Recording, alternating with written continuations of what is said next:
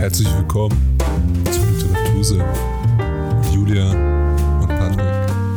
Setzt euch hin, holt euch was zu trinken, legt die Füße hoch. Ihr habt's euch verdient.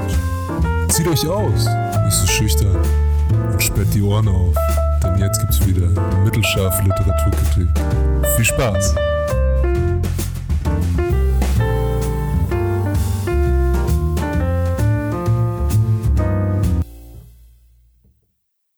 Servus, meine Leute, und herzlich willkommen zum Literatursehen. Hallo Patrick, grüß dich, was geht bei dir? Ja, ein, einen wunderschönen guten Abend an diesem Sonntag oder eigentlich in der Mitte der Woche, also Mittwoch, weil wir nehmen an einem Mittwoch auf und nein, ich lass, ich fange jetzt nicht an, in Dialekt zu reden, das ist irgendwie, das kannst du besser mir, als ich halt. Ich dachte mir nur, ich hau das jetzt mal rein, weil ich als Feedback bekommen habe, dass ich immer so versuche, mich zu Gewalt auszudrücken. Und ja, das hast du gerade auch wieder verkrampft. gemacht. Ja, ich weiß, ich hab's gemerkt. Aber ja, wird schon, wird schon. Alles Übungssache, gell? Jo, das auf jeden Fall. Ja, vielen Dank, dass ihr wieder eingeschaltet habt. Hi, Juli. Sag mal, wie, wie geht's dir eigentlich? Wir haben uns schon ewig nicht mehr gesehen, ne? Wollten uns heute ja, eigentlich stimmt. sehen. Und dann also, kam der Regen. Bei uns hat es aber nur kurz geregnet. Ich weiß, es ist jetzt gerade hier so, ja, der Regen weiß nicht so ganz, was er will. Es hat gerade die Sonne geschienen, dann hat es gedonnert. Regnet es gleich wieder. Ja, komisches Wetter. Naja. Richtiges, richtiges Aprilwetter im Juni. Das perfekte Wetter, um ein Buch zu lesen eigentlich oder ein Buch zu besprechen. Das machen wir heute, Überraschung. das hätte jetzt nicht denken. ja, um, um, was geht's denn heute, Julia? Du hast mir schon so, einen, so einen Info-Flyer geschickt. Ich habe das Buch nicht gelesen, aber ich kenne den Autor. Hau mal, hau mal raus. Welches Buch geht's heute? Wir haben es ja letztes Mal schon angeteasert. Ähm, das Thema heute ist Extreme Ownership How US Navy SEALs Lead and Win. Die Autoren sind Joko Willing und Leif äh, Barbin, heißt er, glaube ich, der gute Mann. Mhm. Ich weiß nicht, wie ich den Namen aussprechen soll, aber okay. Zu Deutsch oder der deutsche Untertitel ist Extreme Ownership mit Verantwortung führen, was Führungskräfte von den Navy SEALs lernen können. Und das beschreibt das Buch, finde ich, auch schon ganz gut, weil es im Endeffekt in diesen zwölf Kapiteln, die das Buch hat, wirklich darum geht, ähm, was die Autoren, also der Joko und der Live, was die im Irakkrieg, die dort stationiert waren, ähm, über Leadership, also über, ja, was sagt man, Führungsqualitäten oder Führungsverantwortung gelernt haben. Und äh, da die jetzt beide in Rente sind, haben sie sich 2017 entschlossen, das Ganze in dem Buch niederzuschreiben. Und Extreme Ownership ist eben das äh, Ergebnis, was dabei rauskam. Mhm, mhm, mhm. Also so ein Buch um für Führungskräfte oder auch für ja, Menschen, die Verantwortung haben über, über andere Leute. Also oder? ich würde fast sagen, das ist für jeden. Okay. Weil jeder, der irgendwie, sei es jetzt Uni, sei es Ausbildung, sei es Job, sei es du bist wirklich in der Führungsposition, also Management und hast irgendwie Leute unter dir oder so, ähm, das betrifft eigentlich wirklich jeden und jeder kann meines Erachtens was aus dem Buch für sich mitnehmen. Ähm, weil was man da auch zu, nämlich dann zu, noch dazu sagen kann, ist, ähm, das Buch ist so aufgebaut, dass immer ein Kriegsbeispiel kommt, sage ich mal, also was Yoko oder Live wirklich selbst erlebt haben.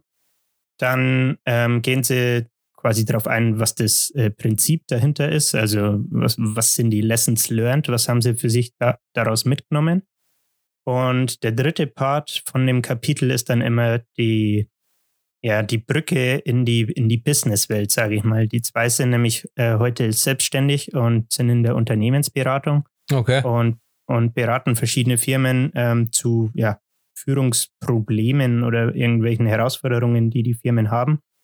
Und dadurch haben sie natürlich auch in dem Bereich viel Erfahrung und können immer zu ihrem ja, zu ihrer Leadership Lesson, die sie quasi im Buch besprechen, auch den, ja, ich sag mal, die Brücke in die reale Welt, in den Arbeitsalltag bauen. Und das finde ich ziemlich cool, weil das das Buch ziemlich, wie soll ich sagen, rund macht und auf den Punkt bringt irgendwie. Okay. Also es ist echt geil. Also was, was ich jetzt gerade so verstanden habe, dass sie, sie fangen an mit, mit irgendeinem Beispiel, das sie selber erlebt haben, ein bisschen. Genau. So also was, was ich dazu, ja? Was ich dazu Aus? noch sagen kann, das Ganze, die waren im Irakkrieg, also ja. in der irakischen Stadt Ramadi heißt die, ähm, ja, wie sagt man, platziert, ja, äh, stationiert. Es kommt auch, in, Ramadi kommt auch in irgendeiner Serie vor, die ich letztens, oh, es ist, die Stadt gibt es auf jeden Fall. Äh, keine Ahnung wegen der Serie, aber ja. Und äh, es, die wurden dort stationiert, um gegen Al-Qaida, Terrorismus und so weiter vorzugehen. Okay. Ähm, das, ist, das ist so, ich sag mal, der Umriss, äh, um ein bisschen Hintergrund zu geben. Das Buch hat keinen roten Faden, sondern es sind wirklich zwölf voneinander eigentlich fast unabhängige Kapitel, Mhm. ähm, weil jedes Kapitel, wie gesagt, ähm, ja, so eine Lessons learned beinhaltet und quasi auf spezifische Einzelfälle, sage ich mal, eingeht. Okay, also ich lese das Buch jetzt nicht von vorne bis hinten und ba- baue dann immer so bausteinmäßig auf. Und am Ende bin ich eine Top-Führungskraft, sondern ich kann da gezielt rausziehen, aha, dieses Kapitel interessiert mich jetzt. Und, äh, Natürlich ist es schon so, dass, dass die ersten Kapitel so ein bisschen die, ich sag mal, die Basis äh, bilden und die darauf, die folgenden Kapitel greifen quasi auf die ersten Kapitel zurück. Aber ich würde schon sagen, dass du, keine Ahnung, auch mit Kapitel 9 von 12 anfangen könntest und es wird trotzdem, du könntest trotzdem was daraus ziehen und es wird Sinn ergeben. Okay. Ja, cool, cool. Also hört sich interessant an. So, glaube ich, würde mich eher auf das, mh, auf das, auf diese Geschichte, die sie da am Anfang erzählen, wie haben sie es erlebt. Aber es kann auch den Prozess es, zu erkennen, so, okay, ich habe das erlebt, was ziehe ich daraus und wie wende ich das im normalen Leben an, weil doch eine, eine Kriegssituation was ganz anderes ist als das normale Leben. Also sowas er, erlebst du ja nicht, wenn du jetzt auf die Straße rausgehst oder in die Ja. Arbeit gehst. Da schießt ja keiner einfach. Klar, ja. ja, genau. Und ähm, was der Jocko halt auch sagt, also ich folge dem auch auf Social Media und der ist ein, ja, seine Kernaussage, würde ich fast sagen, ist, dass der Krieg ist so krass und so Ausnahmezustand, dass diese, ja, diese Lehrstunden, die er dir quasi in, zum Thema Führung äh, erteilt, dass die auch wirklich sehr tiefgreifend sind und sehr teilweise ziemlich, äh, ja, grundlegend. Also zum Beispiel das Thema Kommunikation. Kommunizierst einmal falsch und es kommt zu einem Friendly Fire und du schießt irgendwie einen, einen freundlichen Soldaten von dir ab, so zum Beispiel. Mhm. Also äh, man kann wirklich, finde ich, viel aus dem Buch ziehen und Mhm. ich denke, jeder kann irgendwas davon mitnehmen. Es mag sein, dass manche Kapitel eher interessant, andere eher uninteressant sind, aber ja. Ähm, zum Buch selber es ist 2017 erschienen, hat 322 Seiten und wie gesagt, diese zwölf Kapitel. Ähm, genau. Den Yoko hast du ja auch schon vorhin kurz erwähnt, kennst du auch, richtig? Ja, ich kenne aber, also das Buch kenne ich tatsächlich nicht. Ich kenne nur sein, ähm, sein TED Talk. Und zwar, ähm, der hat aber auch den gleichen Namen. Der heißt Extreme Ownership und er geht auch, glaube ich, um das Buch. Er erwähnt es nur nicht drin, aber es ist, ähm, wenn jemand, das, Also, hm, wenn jemand das äh, Video interessant ist für ein Video, das ist super. Also schaut euch an. Das ist echt interessant, zehn Minuten. wenn jemand überlegt, hey, soll ich mir dieses Buch kaufen? Oder ihr denkt euch jetzt, hey, das hört sich interessant an, vielleicht wird mich das wirklich bocken. Und ihr wisst aber noch nicht so recht, dann schaut euch diesen TED Talk an, weil darin geht es ums erste Kapitel aus dem Buch, äh, was auch der Titel vom Buch ja ist, Extreme Ownership. Also sprich, das erste Kapitel äh, wird quasi in diesem TED Talk behandelt, sage ich mal. Mhm. Ja, stimmt. Also es ist, es ist ein sehr eindrucksvolles Video und glaube, ich war die ganzen zehn Minuten ziemlich gebannt vom, vom Bildschirm gesessen und habe es mir angeschaut. Also man muss auch mal dafür sensibilisiert sein, über so ein Thema wie Krieg zu reden und sag ich mal keine komplette Abneigung dagegen haben, sonst ist das Video nicht für einen was, weil er ist ein Soldat und er redet wie ein Soldat und darum ist auch eins der Top-Kommentare irgendwie drunter, das ist ein TED Talk, das ist TED Orders, also ist einfach kein der, der stellt dir nichts vor, sondern der gibt dir halt so nach dem Motto Befehle. Man, man merkt das schon, dass er aus dieser Sparte kommt. Ähm, ja, auf jeden Fall. aber so die, die, Aber- die Grundidee, die rauskommt, so dieses Extreme Ownership, und das, das wirst du bestimmt auch noch gleich sagen, was das, was das heißt. Was heißt Extreme Ownership? Das ist Genau. das Interessante aus dem Talk. Ja, aber ich finde auch bei diesem TED Talk wird äh, wirklich gut klar, was diese Yoko für eine Ausstrahlung hat und wie, ja, wie man den als Person wahrnimmt, sage ich mal. Das ist echt äh, wild. Ich folge dem auf, auf Instagram zum Beispiel und der, der postet jeden Tag ähm, um 4.30 Uhr in etwa, also 4.28 Uhr, 4.32 Uhr, was weiß ich, ähm, ein Bild von seiner Armbanduhr und d- das ist der Zeitpunkt, wo er ähm, gerade sein Workout macht. Also der trainiert um 4.30 Uhr morgens. Ja, er ist Familienvater. Er hat sonst keine Zeit zu trainieren mit Arbeit, Frau, Kindern. deswegen nimmt er sich die Zeit in der Früh und steht halt früher auf als andere. 4.30 Uhr, ey. Das ist hart halt. Allem, überleg dir mal. wild, ja. Er ist ja nicht die Zeit, wo er wirklich aufsteht, sondern er, er hat da ein Bild gemacht von seiner Uhr. Heißt, er muss schon mal aufgestanden sein. Heißt, er muss schon durch diesen ganzen Prozess, du wachst auf und dann denkst du dir erstmal, fuck, nee. Nee. ja, also der, der steht da schon in seiner Garage, in seinem Home Gym und ist ready to fetz, Ja. seine Burpees rauszuhören. Ja, der, der, das ist natürlich toll. Burpees sind super. Also kann ich jedem empfehlen, aber das ist was ganz anderes. Ähm, aber um 4.30 Uhr, ey.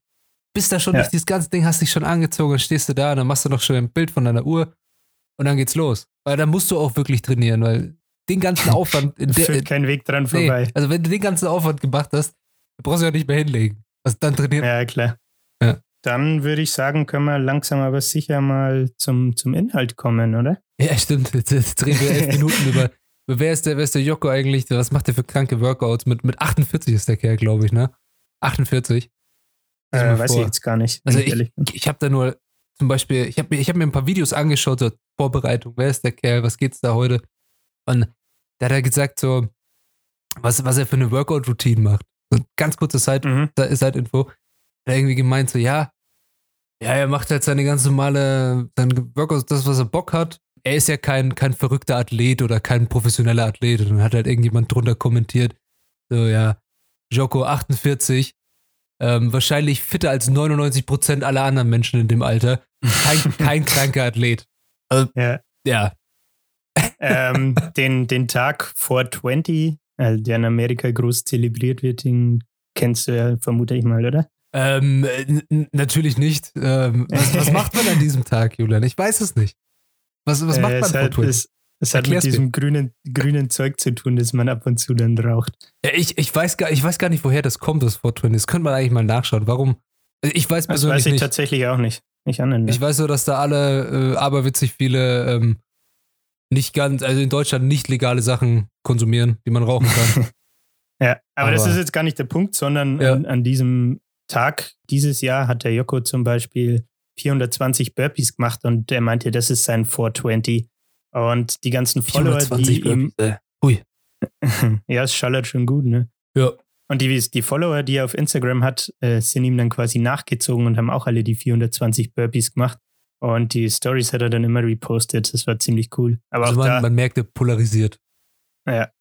Und man merkt, dass er halt nicht nur labert, sondern auch wirklich macht. Also er postet dann auch, äh, ich weiß nicht, ob wir das schon angesprochen haben, nach seinem Workout immer die Schweißtropfen am Boden, Ja, äh, ja. was er für eine Pfütze gemacht hat. Das ist schon, schon krass. ja Oder was er, hat viel was er mit- Aussagekraft, ja. Mhm. Was er mit Corona jetzt auch gemacht hatte, war, also das macht er sowieso immer, aber sich die Haare rasiert äh, und meinte, tighten it up. Also sorgt dafür, dass die Haare nicht außer Kontrolle geraten. Und auch da sind die ganzen Follower nachgezogen und haben sich teilweise die Wolle vom Kopf rasiert. Fand ich auch ziemlich witzig. Ich hab's Ja, nicht gemacht. das, ja, ich äh, tatsächlich auch nicht. Ich war, ich war heute beim Friseur, hab mir schön die, die, ähm, die Haare rasieren lassen, weil Seiten auf Kontostand. genau, ähm, kommt, kommt gut hin zurzeit, aber nee, das, das habe ich früher gemacht als Kind. Äh, jede, jedes Jahr im Urlaub, ähm, ich glaube, Topfschnitt. ja, nee, so, nee, Topschnitt, 0 0,8 Millimeter, schön runterrasiert. Das war toll. Sommerurlaub, Italien, dann da, da der, der kleine Mann mit, mit Glatze. Bestes Leben. Nee, aber lass uns, wir schweifen schon wieder ab. Lass uns mal zum, zum Inhalt jetzt kommen. Also, Genau. Ähm, was ich vorhin ja schon gesagt habe, der TED Talk oder die TED Orders drehen sich um das erste Kapitel aus dem Buch. Da möchte ich jetzt auch drauf eingehen. Ist einfach getitelt, wie der Buchtitel selber auch, Extreme Ownership. mhm. Um was geht's da jetzt? Also, ähm, was wir vorhin schon mitbekommen haben, die sind in Ramadi im Irak stationiert. Und das war eben eine Mission, wo der Joko tatsächlich auch selber mal ähm, mit auf dem Battlefield, also wie sagt man, auf dem Schlachtfeld, wenn man so will, Ja. ähm, in, der, in der Stadt mit den Leuten unterwegs war. Und das Problem dort war, dass sie, also ähm, Joko und Live sind beide bei den SEALs.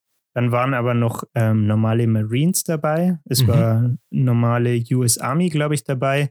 Und es waren Irak-Soldaten dabei. Also be be befreundete Einheiten von den, von den Irakern noch. Ja, genau. Ein Riesenhaufen an Leuten, die zu verschiedenen Organisationen gehören, die da alle zusammenarbeiten müssen bei der ganzen Mission. Genau. Und der Joko war quasi diejenige Führungskraft, äh, die, wie sagt man, das Kommando über alle hatte und die Aufgabe hatte, quasi das zu koordinieren. Mhm. So. Das Problem war oder ist in diesem Fall gewesen, dass die Irak-Soldaten ähm, einfach von der Ausrüstung her und äh, von der Ausbildung vor allem auch viel schlechter dran waren als zum Beispiel die US Army oder die Navy SEALs. Ähm, deswegen mussten die die, ja, wie soll man sagen, so ein bisschen tragen, sage ich mal, also mit einbeziehen und dafür sorgen, dass die sich auch zurechtfinden und nicht äh, sang- und klanglos von dem äh, Al-Qaida quasi äh, abgemetzelt werden. Mhm. Genau, und dann hatte man quasi diese Kollaboration zwischen verschiedenen Einheiten. In seinem TED Talk nennt er das Ganze Fog äh, of War, also ähm, der ja, Nebel des Krieges, wenn man so will. Ähm, es ist nämlich folgendes passiert: Es ist Chaos ausgebrochen. Mhm. Was in diesem Chaos dann passiert ist, ist, dass es zu Friendly Fire kam. Also die SEALs nennen das Blue on Blue, sprich man schießt äh, einen von seinen eigenen Leuten ab. Mhm. Und ähm, im Buch beschreiben sie das auch, finde ich, ganz äh, bildlich. Es sind auch viele Bilder im Buch tatsächlich, in der Mitte Okay. ein paar farbige, zu jedem Kapitel sonst immer schwarz-weiß und in der Mitte farbige. Deswegen kann man sich das ganz gut vorstellen. Sie beschreiben diese Stadt Ramadi und dieses Kriegsgeschehen als sehr ja, städtisch und dadurch ist es teilweise wirklich schwer, die Al-Qaida-Leute von Zivilisten äh, zu, ja, ja, wie sagt man, zu unterscheiden. Mhm. Und andererseits ist es aber auch schwer gewesen, die ähm, Irak-Soldaten von den Al-Qaida-Leuten zu unterscheiden, weil die keine, nicht so wie die US Army oder die SEALs, die wirklich viel Wert auf, äh, ja, ich sag mal, ähm, ihre Ausrüstung und Uniform vor allem legen, sondern die Irak-Soldaten, die hatten quasi, keine Ahnung, hat sich jeder aus irgendeiner Schachtel mit übrig bliebenen Klamotten halt was zusammengestellt, so ungefähr. ja, also, so sagen ja. die das wirklich, ne? ja, wenn man, man äh, muss sich das auch so vorstellen, hat jetzt nicht jeder irgendwie eine, eine, gelbe, eine gelbe Weste an, Ja. der sagt, hey, ich gehöre zu dir oder hey, du, du siehst mich, dass ich zu dir gehöre, sondern das ist irgendwie ein zusammengewürfelter Haufen aus Leuten, die zusammenarbeiten muss, die es irgendwie alle ähm, erkennen müssen. Und das ist auf so einem großen, unüberblickbaren Schlachtfeld, wenn dann so erstmal das Schießen losgeht, gar nicht so einfach, weil dann wird aus der Richtung geschossen und bis du erstmal erkennst, ist das jetzt überhaupt einer, der zu mir gehört, ist schon, Ja, ja, ja, genau. dieser, dieser, dieser Moment, schieße ich jetzt da auf den drauf und riskiere, also oder versuche mich was- zu retten, dass er mich nicht Was abschießt dann oder ja was noch dazu kommt, muss, was man auch sagen muss, finde ich, ist, dass die SEALs ja sehr viel in Extremsituationen trainieren. Mhm. Also äh, ein, in einem Kapitel geht der Joko auch darauf ein, was du machen sollst, wenn, wenn du in so einer überwältigenden Situation bist. Äh, relax, look around, make a call. Und also atme, atme erstmal tief durch, schau, was ist gerade Sache und ent, man trifft dann eine Entscheidung und ähm, das Wichtige ist halt dann auch diese Entscheidung auszuführen. Ähm, das Problem ist, diese Irak-Soldaten haben diese Ausbildung ja nicht, was wir schon angesprochen haben. Ja. Und dadurch, als dieser Fog of War quasi ja dann ausgebrochen ist, ging dann das Friendly Fire los und das Ganze ist halt erstmal völlig aus dem Ruder gelaufen. Ähm, das Ende vom Lied war dann, dass ein Irak-Soldat äh, getötet wurde durch das Friendly Fire Mhm. und ein Seal wurde am Kopf irgendwie verletzt und mehrere andere wurden auch noch so, äh, ja, verwundet, aber haben überlebt. So, was ist dann passiert? Im Endeffekt sind sie dann, haben sie gemerkt, dass es Friendly Fire war. Feuer wurde eingestellt und so weiter und die Mission abgebrochen. Dann sind sie zurück ins, ins Basecamp, in die, in die Base, in den ja, Hauptstandort, sage ich mal. Und als der Joko ankam, wir rufen uns zurück ins Gedächtnis, dass er der Hauptverantwortliche ist, da wartet schon eine Nachricht von seinem Vorgesetzten auf ihn, der sagt, äh, die Nachricht sagt, hey, ähm, bereite doch mal bitte eine PowerPoint-Präsentation vor und erklär uns, äh, wie es zu dem Friendly Fire kam, was schiefgelaufen ist und so weiter und so fort. Also im Endeffekt muss er sich als Hauptverantwortlicher vor seinen Vorgesetzten rechtfertigen. Ja, warum das Und- Ganze aus dem Ruder gelaufen ist. Genau, und wie es passieren konnte, dass ein Irak, also ein, ich sag mal, ein ja, Partner in dem Sinne, äh, getötet werden konnte. Und es wurden ja auch Seals verletzt, das kommt auch noch dazu. Ja. Genau, und dann fängt er halt an, diese PowerPoint-Präsentation zu erstellen. ähm, und überlegt sich, was alles schiefgelaufen ist, stellt die einzelnen Fehler äh, raus. Und ein Punkt war zum Beispiel die Kommunikation, dass die, der eine SEAL, der die Irak-Soldaten betreut hat, nicht dafür gesorgt hat, dass die ähm, ihre neue Position, nachdem sie die geändert haben, per Funk durchgeben. Mhm. Weshalb dann keiner wusste, dass die jetzt in diesem anderen Gebäude sind, was dann im Endeffekt auch mit der Auslöser für, das, für den Schusswechsel war. Ein anderer Punkt war, dass die, äh, no, was wollte ich sagen, jetzt ist es mir entfallen. Egal, auf jeden Fall, auf jeden Fall stellt er die, die Liste auf mhm. und überlegt halt, wem er quasi die Schuld in die Schuhe schieben kann. Wer ist der Verantwortliche dafür, dass jetzt dieser Soldat ums Leben kam und ja, auf wen wird quasi mit dem Finger gezeigt, weil ihm war auch klar, dass jemand äh, gefeuert werden wird. Ja. Als Konsequenz quasi aus diesem Vorfall. Und dann erstellt er halt seine Präsentation und überlegt so, irgendwas, irgendwas passt nicht, irgendwas, es sind so viele einzelne Sachen, äh, so viele individuelle Fehler passiert, dass irgendwie kann man keinem Einzelnen jetzt die Schuld hier in die Schuhe schieben und sagen, hey, du hast es jetzt gerade verkackt, deine Schuld ist jetzt, dass der Typ tot ist. So. Und während er so drüber nachdenkt, hat er quasi seine Erleuchtung, wenn man so will. Und er merkt so, ja, scheiße, es ist meine Schuld. Mhm. Ich war der Verantwortliche, der jetzt auf, der die Mission geleitet hat, der die Verantwortung für diese einzelnen Gruppen hatte. Ich hätte sicherstellen müssen, dass die Irak-Soldaten ihre neue Position durchgeben. Ich hätte sicherstellen müssen, dass der, der andere Ziel ähm, sein, sein Ziel, also den Irak-Soldaten, den er getötet hat, war ja erst eindeutig äh, identifiziert, ob das auch wirklich ein Feind ist oder nicht und so weiter und so fort. Und mit dieser Erleuchtung geht er dann quasi in die Präsentation rein, wo seine Vorgesetzten dann da sind. Die ganzen Teams und die SEALs sind dann alle versammelt und er hält quasi seine Präsentation. Mhm. Und dann fragt er so in die Runde, ja, Leute, wem sein Fehler war das jetzt, dass diese ganzen Sachen falsch gelaufen sind? Und dann melden sich nach und nach halt einzelne Personen, wie zum Beispiel der, der die Kommunikation verkackt hat der andere Typ, der ähm, sein Ziel nicht eindeutig identifiziert hat und so weiter. Und jeder sagt, ich war schuld, ich war schuld. Und der Joko sagt immer, nee, stimmt nicht, nee, stimmt nicht.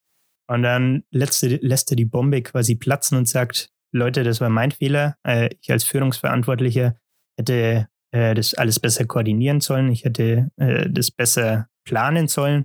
Und ich hätte dafür sorgen müssen, dass die Kommunikation besser passiert, beziehungsweise dass die Kommunikation zwischen den einzelnen Einheiten besser ja, funktioniert auch. Mhm.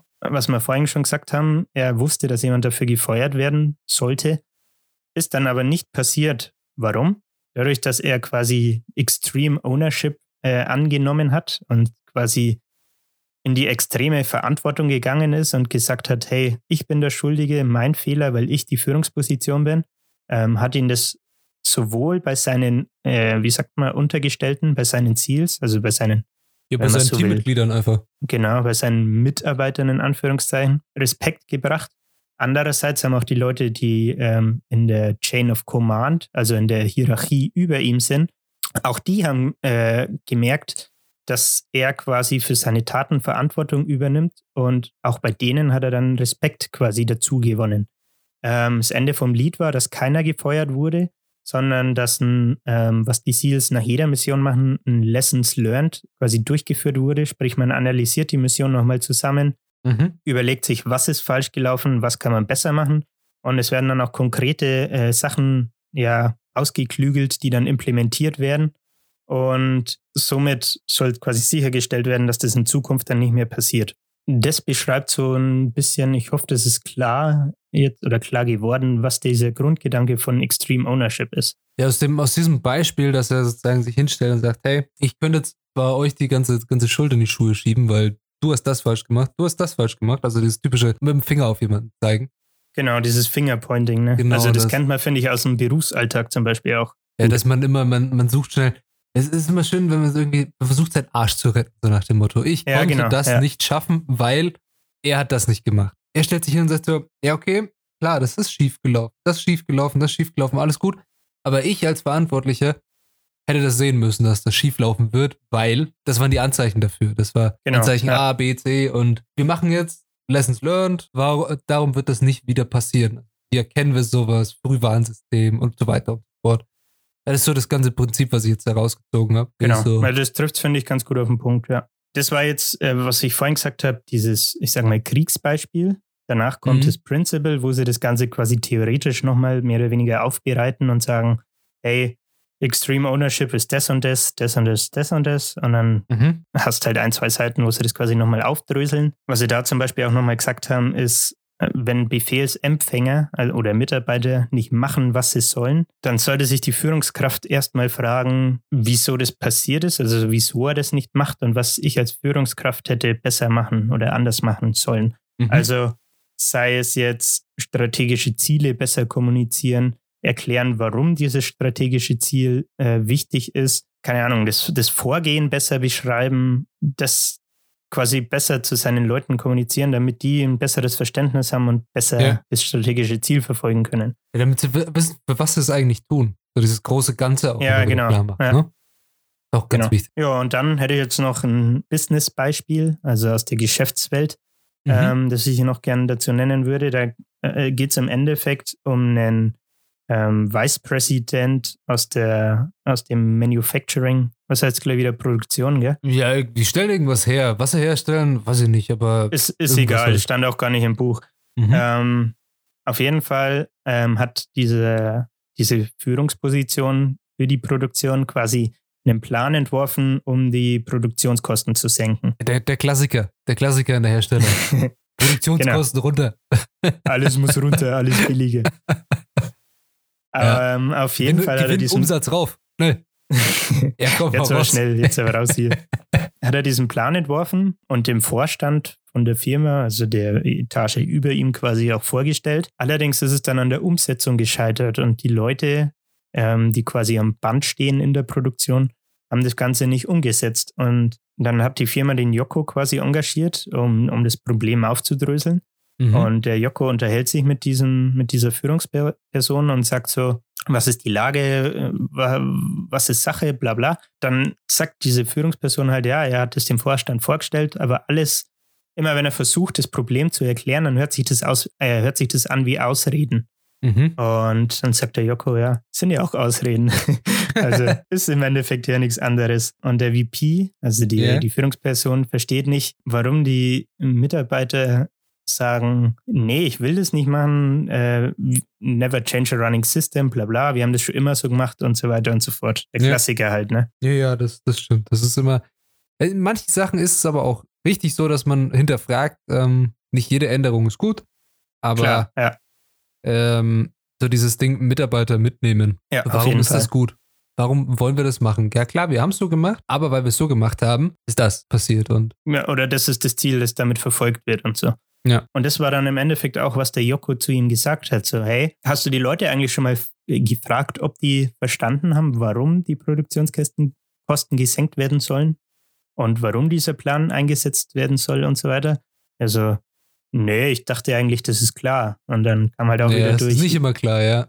Ja, genau. Und ähm, was der Joko dann noch gesagt hat, ist, dass er bei diesem nächsten Meeting, das er mit dem Vorstand hat, ähm, soll er doch mal sein Ego zur Seite packen und Extreme Ownership leben und quasi das Ego zur Seite tun und die Verantwortung für das Scheitern von diesem Plan übernehmen. Mhm. Und dann geht es so ein bisschen hin und her. Er, er sagt zwar, ja, ich mache das, aber er steht nicht so recht dahinter. Joko bearbeitet ihn noch ein wenig. Und ähm, das Ende vom Lied ist, dass er dann quasi in dieses Meeting reingeht und sagt, hey, es ist meine Schuld, dass der Plan nicht ausgeführt wurde. Und er hat so eine No-Bullshit-List dabei. Also Mhm. eine Liste mit konkreten Punkten, kein Bullshit, äh, wo drauf steht, was soll jetzt gemacht werden, um sicherzustellen, dass der Plan doch erfolgreich umgesetzt wird. Die Liste beginnt auch damit, was er anders machen wird und nicht, was die Mitarbeiter anders machen sollen.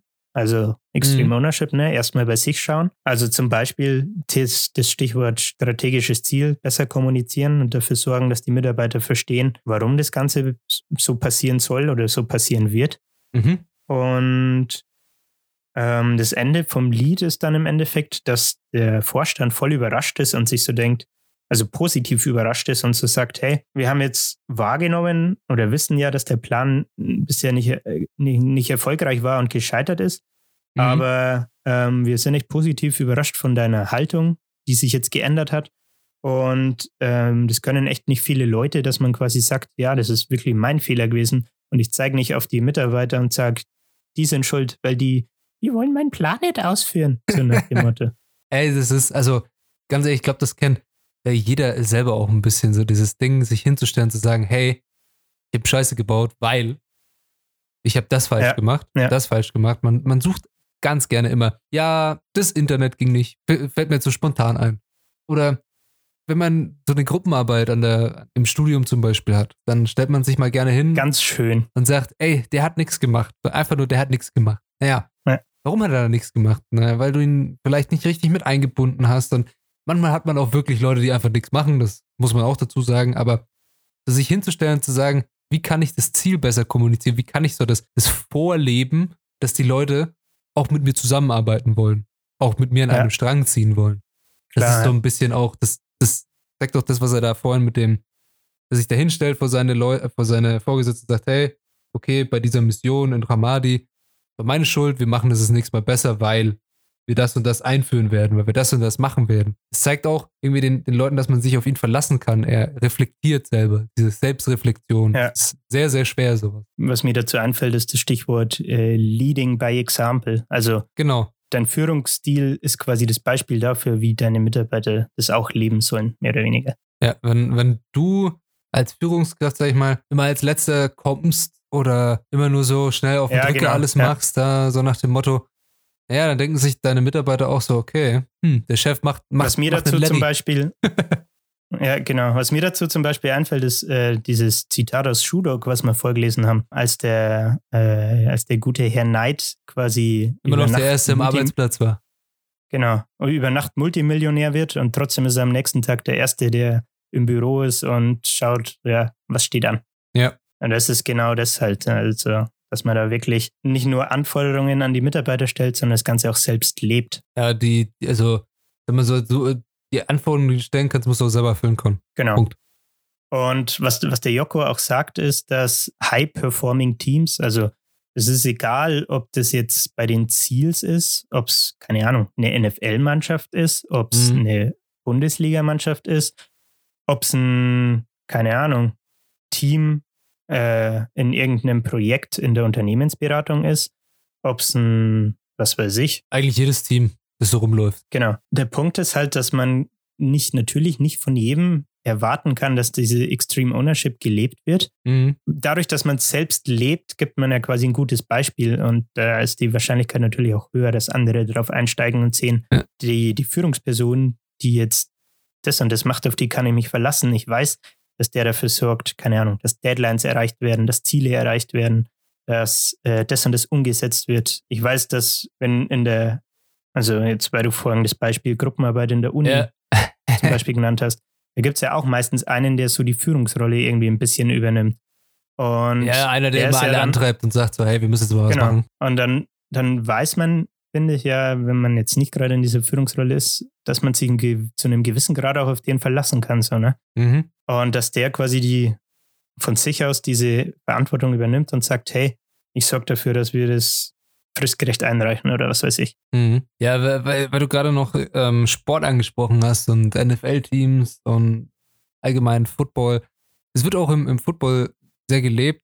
Also, wir haben jetzt äh, gerade wieder, wieder Trainings in kleinen Gruppen ein bisschen Mhm. am, am Sportplatz. Ähm, und bei uns ist auch das Ding, wenn ich spiele Receiver, zwar jetzt nicht hoch und nicht gut, sondern nur als, als Hobby, aber wenn du einen Ball nicht fängst, dann sagst du eigentlich niemals, der Quarterback war schuld. Also der, der den Ja, Ball der hat den geworfen Ball hat. scheiße geworfen. Er hat den Ball scheiße geworfen. Ja, konnte ich nicht Ja. fangen. Nee, das sagst du nicht. Ja. Sondern du gehst hin und überlegst erstmal, okay, wieso habe ich diesen Ball nicht gefangen? Weil, Oder was, was hätte ich zum Beispiel an meiner äh, Route, die ich gelaufen bin, besser machen Ja. können, zum Beispiel? Oder so.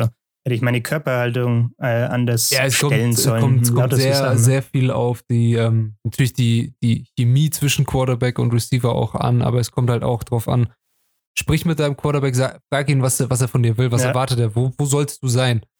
Und lauf das Ding einfach durch. Der Ball kommt. Mach einfach, Ja, also klar. wie man im Football so schön sagt, so do your job, also mach einfach das, was du tun sollst. Grüße gehen raus an Bill Belichick. und, der, und der Ball kommt dann. Und du, du sagst eigentlich, es ist, ist ein, wirklich, es ist ein No-Go zu sagen, ja, der Ball war scheiße, geworfen, weil dann entweder bist du nicht gut gelaufen oder du bist falsch gelaufen oder du hast nicht alles gegeben. Ja. Also hättest du den Ball gefangen. Ja. Punkt. Ja, kann ich, kann, also macht Sinn, kann, kann ich auch als Außenstehender nachvollziehen, äh, Ja. würde ich jetzt behaupten. Ähm, und was, weil du vorhin meintest, die, die Chem- Chemie zwischen Quarterback und Receiver, also Ballempfänger ist wichtig. Das trainiert man ja im Endeffekt, ja, hört sich jetzt blöd an, im Training. Ja. Ähm, aber bei den Ziels zum Beispiel ist es ja genauso. Die machen dieses äh, extreme Auswahlverfahren und trainieren. Ähm, und der Joko beschreibt es immer eher als äh, Brotherhood. Also die sind untereinander eher wie Brüder und auch wirklich dann, wenn sie wieder zu Hause sind in den Staaten, eher Freunde als Kollegen. So. Ja, und diese Chemie in dem Team Ja. ist dann natürlich auch wichtig und führt auch eher dazu, dass diese Extreme Ownership gelebt wird. Ne? ja bei, bei, den, bei den Ziels oder allgemein bei Soldaten und bei so Einsatzkräften ist es ja immer noch so eine, eine Komponente, dass, hey, ich muss diesem Menschen, der neben mir steht, mein Leben anvertrauen. Klar, Der das wird kommt das- noch dazu, ja. Der wird das Gleiche von mir verlangen. Und diese, diese, diese gegenseitige, okay, ich vertraue dir mein Leben an, du dir ja. meins, das, dieses Vertrauen, diese, diese Bindung zwischeneinander ist noch viel, viel härter. Man muss sich einfach komplett, nicht nur blind, sondern blind, taub, was auch immer, auf jemanden verla verlassen können. Ja, Ja, das ist natürlich um der Extremfall dann. Ne? Ja. Gut, ja, jetzt äh, haben, wir, haben wir einen coolen Überblick über Extreme Ownership äh, bekommen. Und das Buch hat ja noch mehr Kapitel. Geht es da noch so ein, so Haufen über allgemein diese Selbstreflexion, Extreme Ownership oder auch so, so ein paar andere Leadership-Taktiken, die da mit drin sind? Techniken. Also am liebsten würde ich fast über jedes Kapitel sprechen, weil alles mega interessant ist und man Okay. schön drüber philosophieren kann.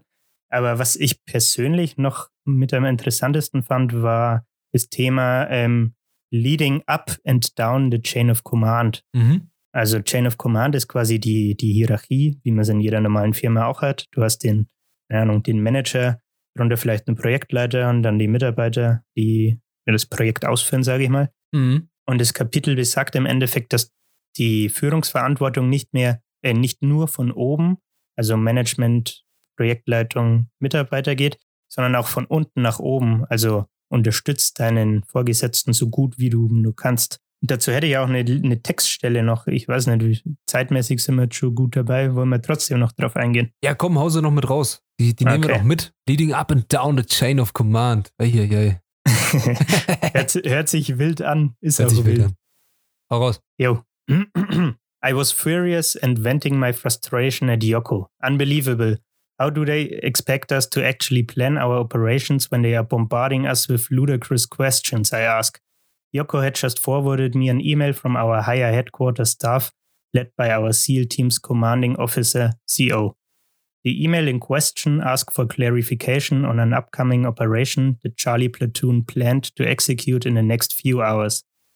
As one of two platoon commanders in Task Unit Bruiser, I was Yoko's direct report, his immediate subordinate. Yoko reported directly to the CO, often through the CO staff who had sent the email. While Task Unit Bruiser was located in Ramadi, the CO and his staff were some 30 miles to the east in Fallujah, a city that had been cleaned up by the massive US Marine offensive in 2004. Now, two years later, Fallujah remained fairly stable. It was far it was a far different environment than the constant violence of Ramadi.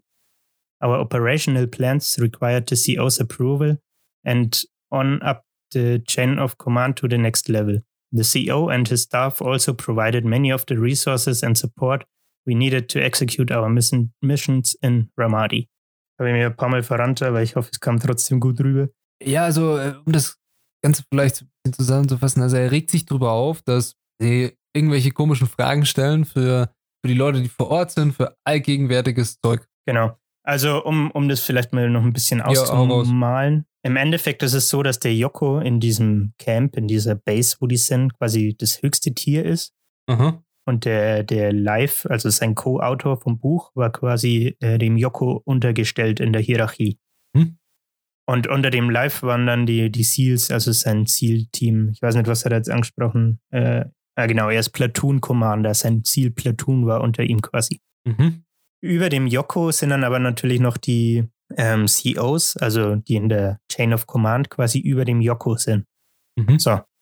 der Yoko und der Live planen dann natürlich irgendwelche Missionen, wenn sie Intelligence kriegen, also wenn, wenn sie irgendwelche heißen Informationen kriegen, hey, ein Al-Qaida-Typ ist gerade hier und hier, vielleicht solltet ihr da mal das Haus attackieren und schauen, ob ihr den quasi eliminieren könnt. Okay. Bevor sie das aber machen dürfen, braucht der Yoko von seinem Vorgesetzten die, die Genehmigung, äh, dass sie das machen dürfen. Äh, es gibt dann verschiedene Prozesse noch, wie zum Beispiel so ein ähm, Support-Team, mir ist der Name entfallen. Ähm, und dieses Team äh, kommt quasi zur Unterstützung, falls du irgendwie in einen Hinterhalt gerätst oder so. Also ein Bereitschaftsteam, wenn man so will. Mhm. Dann irgendwelche äh, Fahrzeuge, die ge gepanzert sind, die dann verletzte Ziels zum Beispiel zurück in die Base fahren können, ohne in die Luft zu fliegen, wenn jemand mit seinem Maschinengewehr draufhält oder so Sachen. Also das Und ganze Drum und Dran, was so eine Genau, die, Mission halt diese braucht.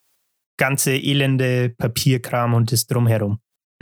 Ich weiß nicht, ob ich es gut rübergebracht habe, aber der, der Live äh, kocht ja vor Wut in diesem Textbeispiel und rennt quasi zum Joko und schimpft, ey, was soll die, was soll der Mist? Wieso fragen die uns ständig so unnötige Sachen? Und der Joko ist auch frustriert, weil es halt die ganze Zeit so geht.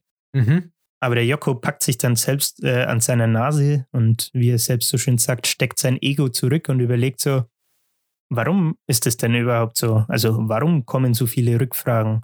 Ähm, und natürlich muss man dann auch die Seite sehen, dass die ähm, diese ja, operative Verantwortung mehr oder weniger haben und natürlich sicherstellen müssen, dass überhaupt genug Truppen verfügbar sind, um so ein Support-Team zu bilden, zum Beispiel, bla bla.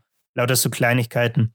Und was der Joko dann im Endeffekt macht, ist, er sagt, ähm, hey, vielleicht ist es unsere Schuld, dass so viele Rückfragen kommen und wir sollten einfach besser nach oben kommunizieren und ähm, unsere Reports besser schreiben. Vielleicht sollten wir die Vorgesetzten noch einfach mal einladen. Also wie der Text, der sagt, sind die äh, 30 Kilometer entfernt in einem äh. stabilen Städtchen, wo jetzt kein aktives Kriegsgeschehen in dem Sinne ist. Ja, ganz andere, ganz andere Umgebung halt auch. Genau. Und die können sich natürlich dann nicht so gut reinversetzen, wie die Lage an der Front in diesem Camp ist und so weiter. Also Mhm. der, der Live sagt dann zum Beispiel auch, natürlich gehen wir nicht ohne so ein Support-Team äh, raus und führen eine Mission aus. Wir, wir sind ja nicht dumm. Also du würdest ja dein Leben damit aufs Spiel setzen, wenn du dann wirklich in so einen Hinterhalt gerätst und auf einmal von, keine Ahnung, einem Haufen Al-Qaida-Leuten übermannt wirst und dich nicht wehren kannst, so ungefähr. Ja. Und was sie dann halt im Endeffekt machen, ist, dass sie diese, diese Berichte, diese vor und nach jeder Mission, also vor der Mission, ähm, um die Genehmigung zu kriegen, danach, um so einen ja, Bericht quasi zu liefern, hey, so ist es gelaufen, das haben wir daraus gelernt, das sollten wir besser machen und so weiter. Mhm. Die schreiben sie mega pingelig und setzen da wirklich viel Zeit und Arbeit rein. Und gleichzeitig laden sie die Vorgesetzten auch ein in die Base, damit die sich mal ein eigenes Bild machen können.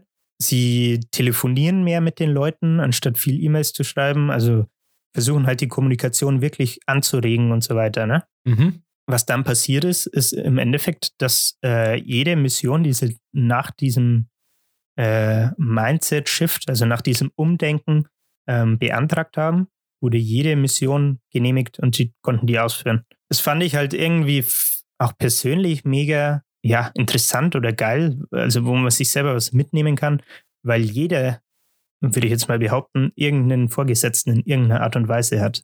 Sei es jetzt dein Ausbilder, sei es jetzt dein Prof, sei es jetzt dein Projektleiter im Job, was weiß ich. Und man leitet, man ist schon schnell dazu verleitet, drüber zu schimpfen und zu sagen, oh scheiße, jetzt muss ich das und das machen, keine Ahnung, kein Bock drauf. Aber man, das Kapitel regt halt dazu an, drüber nachzudenken, ob man sich vielleicht nicht selber auch an der Nase packen sollte. Ja, ob die, ob, äh, du man, ob man selber die Transparenz der Kommunikation liefert, Genau. Ja. dass man sowas erwarten kann, dass da jemand keine Rückfragen hat. Liefere ich wirklich alle Informationen, die dieser Mensch braucht, um eine Entscheidung zu treffen? Oder fehlt was? Ja. Warum Zum fragt er nach? Beispiel, zum Beispiel Thema Bachelorarbeit, äh, wenn du so ein, äh, wie heißt der Mist, den du vorher abgibst, diese, dieser Überblick. Exposé. Ah, danke. wenn du das abgibst und da vielleicht Fragen hast und nicht ganz sicher bist und irgendwie Rückfragen an den Prof hast und die aber dann nicht stellst, weil, keine Ahnung, Ja. was dich nicht traust oder was weiß ich. Ähm, und dann im Endeffekt kommt raus, dass der Prof was ganz anderes in der Bachelorarbeit hören wollte. Hast natürlich auch Mitschuld oder Hauptschuld dran, dass du nicht genügend Fragen gestellt hast, um, um zu verstehen, was für ein Ziel der Prof mit der Arbeit verfolgen will. Ja, das, das Ganze dann mit der Erwartungshaltung meinst du, ne? Was ist die Erwartungshaltung von den Menschen? Was will der Ja, genau. eigentlich sehen? Was sollst du liefern? Ja. Immer so dieses große Ding. Und dann immer das, das wirklich Erwartungshaltungen abholen, dann nochmal verfeinern und immer wieder nachfragen, auch von, von deiner Seite aus. Nicht immer erwarten, dass der denkt, okay, ja, der macht das schon richtig, weil er braucht auch irgendjemand, also dein Vorgesetzter oder dein, auch dein Teampartner braucht Informationen, an denen er sich dann orientieren kann. Immer diese Transparenz. Ja, auf jeden Fall. Auch wenn man Profs oft hinterherlaufen muss, aber das ist mal wieder vom anderen Blatt Papier. Ja, ich, ich will nicht wissen, was, wie viele Studenten denen auf, auf die Nerven gehen. Ja. Ähm, und wie viele komische Fragen auch da kommen. Also, Ja, klar. man geht ja immer natürlich von sich aus und denkt sich so, okay, ich äh, versuche das seriös zu halten, aber leider gibt es immer auch wieder Leute, die nicht so drum scheren. War Gymnasium, weiß alles. das ist natürlich, ja. Das ist natürlich. Ja, geiles, geiles Buch, also geile zwei Kapitel, die du da vorgestellt hast. Ähm, Ich finde es sehr interessant. Ich muss ganz ehrlich sagen, mir wird es wahrscheinlich eher dieses, äh, die, die Stories, die er da irgendwie erzählt, diese Geschichten aus dem, aus dem Kriegsgebiet, wie läuft das da ab und was machen die da und so diese Erfahrungsberichte finde ich, glaube ich, interessanter als dann wirklich angewandt auf die, auf so Managementkulturen und ähm, Mhm. Business, Business-Umgebungen, weil ich weiß nicht, sowas lese ich einfach nicht so oft. Ja. Aber an sich ein cooles Buch, ähm, inspirierende Persönlichkeit, vor allem mit diesem Trainingsroutinen, die er da macht und diese Disziplin, die er da auch an den Tag legt, was echt beeindruckend ist. Also vollsten Respekt. Ähm, an sich vom Buch, ja, bestimmt interessant und bestimmt auch sehr schwer, mal so Selbstreflexion zu machen. Ich glaube, das ist, das schreckt auch viele ab, das zu lesen. Das kann ich mir tatsächlich auch vorstellen, ne? Aber vielleicht sollte ja das genau der Denkanstoß sein, ist gerade deswegen zu lesen. Genau, genau. Ja, Julia, zusammenfassende Worte zu dem Buch. Let's go! Äh, Ja, okay, gut. Äh, vielen Dank. Perfekt, ähm, oder? für Schön was. diese, für diese, also sie, wie Sie sehen, haben Sie nichts mitgenommen. Nee, also ich habe mir bei dem Buch tatsächlich äh, immer mal wieder Notizen ähm, Mhm. gemacht zu bestimmten Sachen, beziehungsweise wenn mir irgendwas rausgestochen ist. Zum Beispiel gibt es auch ein Kapitel ähm, Discipline equals äh, Freedom. Mhm. Da geht es ums Thema Aufstehen, Ja, zum, unter anderem. Und keine Ahnung, ich finde, sowas ist, ist, ist was ganz Banales, wo man für sich selbst auch was mit in den Alltag nehmen kann. So. Also da geht es darum, dass du Ja. mit 700 Mal auf den Snooze-Button drauf hämmerst oh. und dann eineinhalb Stunden im Nee. Bett liegen bleibst. Also Snooze-Button ganz, ganz schlimm. Also ich, ich habe das nie verstanden. Okay, ich, ich mache dann halt einfach den Wecker aus, aber und penne dann vielleicht weiter. Wenn's, Ja. äh, soll, soll mal vorgekommen sein. Habe ich gehört. Aber Ja, mir fällt es auch mega schwer. Ich bin auch so ein Kandidat, der sich dann fünf Wecker stellt. zu dem Thema Aufstehen. ich muss ganz ehrlich sagen, so dieser Anfang ist hart. Also Du bist aufstehen und denkst dir, fuck, Ja, gehe ich jetzt wirklich, ja, stehe ich jetzt auf und trainiere. Zum Beispiel, also ich gehe jetzt mal vom Trainieren aus. Vom Arbeit ist was anderes. Du, in die Arbeit, da ist so immer so dieses Ding, okay, ähm, dein Leben hängt irgendwie davon ab, du brauchst, brauchst die Kohle. Oh, hofft man mal. Wenn man da keine Lust drauf hat, ist es irgendwie merkwürdig, dann sollte man sich Gedanken machen. Aber beim Trainieren ging es mir immer so. Stehst auf und denkst dir, Ja. oh, anziehen, jetzt gehst du dann trainieren. Aber, Hä? also Aber? ich habe vor Corona, habe ich das auch gemacht, dass ich so um 5.30 Uhr aufgestanden bin Ey, und um 6 ins Gym bin. Ähm, die erste Woche denkst du dir so, Alter, was soll die Scheiße eigentlich? Und nach ein, zwei Wochen Äh. Hast du aber irgendwie, finde ich, so den Rhythmus drin.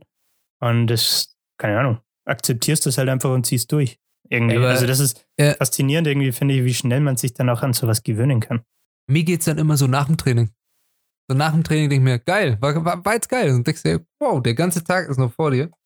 Ja. Und du hast Ja. schon trainiert, ey. Und Respekt. die anderen stehen gerade erst auf, so ungefähr. Ja, dann, dann, so, aber bis du da hinkommst, bis du da hinkommst, dass du dann anfängst. Und wenn du angefangen hast, dann ist egal, dann machst du es.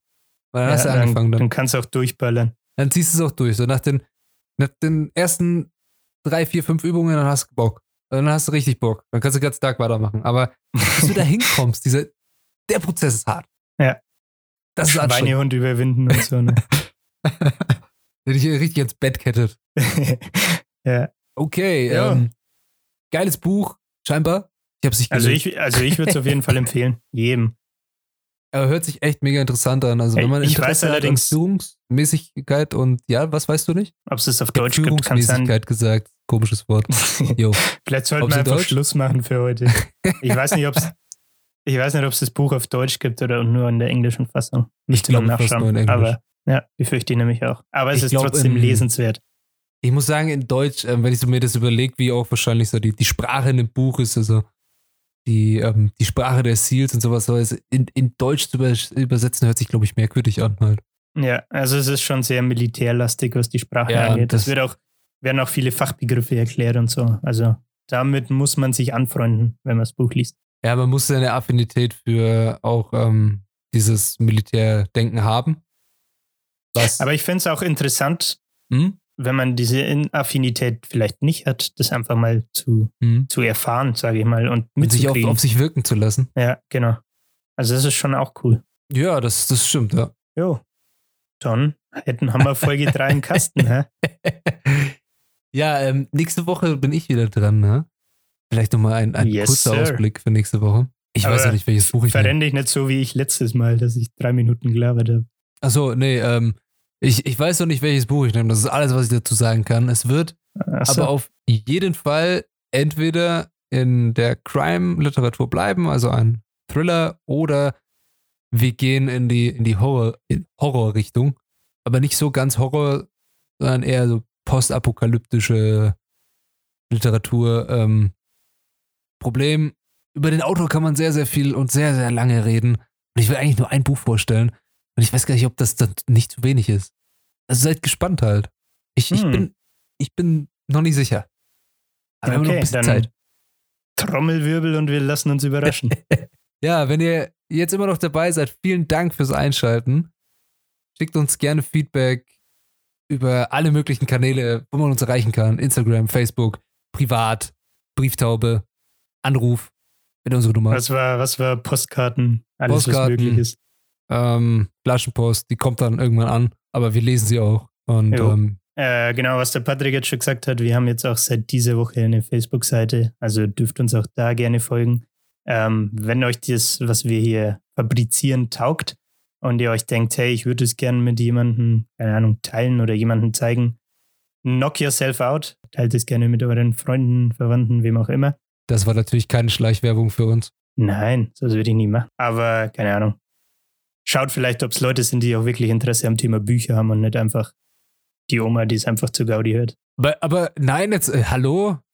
Die Oma darf es gerne auch hören. Wenn sie Bücher liest. Grüße Nee, gehen das darf raus. an- natürlich jeder Grüße hören. gehen raus an eure Omas. Hallo Oma. Dürfen wir uns gerne anhören. Gut. Ähm, ja, dann schönen Abend. Danke fürs Einschalten. Oder schönen Würde ich Tag. sagen, machen wir noch das Instagram, Instagram Joko-Outro, oder? Das, äh, das, da, da musst du mir helfen. Äh, warte, dann verabschied du dich und dann mache ich es einfach. Ich habe mich schon Ganz dreimal frech. verabschiedet. Das ist lächerlich. Ja, okay. Also, ciao, ciao, Mau, haut rein. Was war denn das jetzt? Go get some. Out!